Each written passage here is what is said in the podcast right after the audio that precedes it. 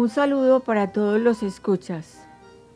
Les doy la bienvenida a mi podcast Decime Bandoneón, un punto dedicado al estudio de la historia del tango, especialmente de sus letras, a través de otra mirada.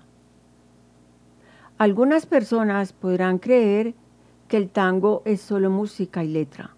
Sin embargo, hay que pensar que el tango como formación cultural está inscrito en un contexto que en alguna parte de su poética y de su historia remite al entorno socioeconómico, a las artes y a la literatura, en una interrelación de cada uno de sus propios contenidos. Mi interés de estudiar el tango viene de tiempo atrás. Se fue formando desde que escuchaba tangos en mi niñez, a la par que música colombiana o clásica. Después era el gusto de oírla por mi cuenta hasta que sentí que sus letras me hacían preguntas. Soy Laura Cecilia Bedoya Ángel, investigadora de tango, y espero tener una buena comunicación con todos ustedes en el recorrido de la presentación de estos podcasts. Para entrar en materia, quisiera hacer una introducción sobre el nacimiento del tango y su formación, y así comprender el ADN del tango. Veamos que los pueblos del Río de la Plata recibieron una inmensa población en un fenómeno migratorio importante. Y según la investigación de Blanca Sánchez Alonso, se cuenta cómo cerca de 60 millones de europeos emigraron entre 1820 y 1930. El destino de las migraciones estuvo en estos lugares. Estados Unidos, seguido por Canadá, Brasil, Argentina y Uruguay. Es de estos dos últimos países de los que voy a hablar. Hay que tener en cuenta que para ese entonces en el campo se daban grandes cambios, lo que derivó en la migración del campo a la ciudad. Y es importante anotar que tanto Argentina como Uruguay no tenían en ese periodo de su historia tanta población, como si lo demostraba Estados Unidos cuando recibió los inmigrantes.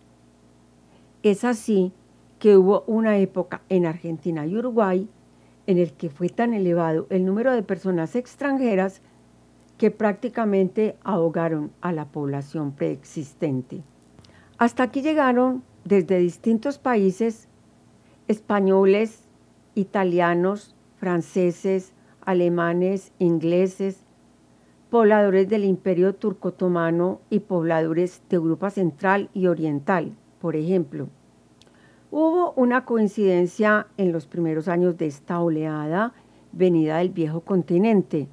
También había afluencia de afrodescendientes que vivían en Brasil y que llegaban desde la frontera norte, pues ha sido conocido como el Imperio del Brasil continuó con su política esclavista hasta la instauración de la Ley Áurea en 1888.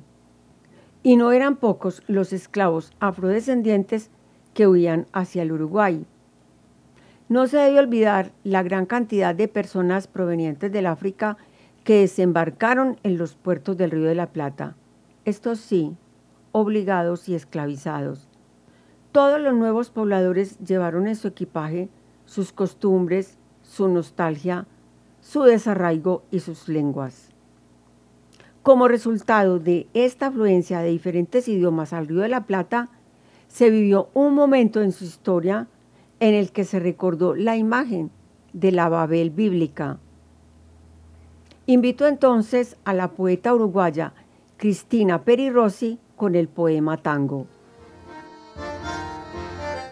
La ciudad no eras vos, no era tu confusión de lenguas ni de sexos. No era el cerezo que florecía blanco detrás del muro como un mensaje de oriente. No era tu casa de múltiples amantes y frágiles cerraduras. La ciudad era esta incertidumbre, la eterna pregunta, ¿quién soy? Dicho de otro modo, ¿quién sos?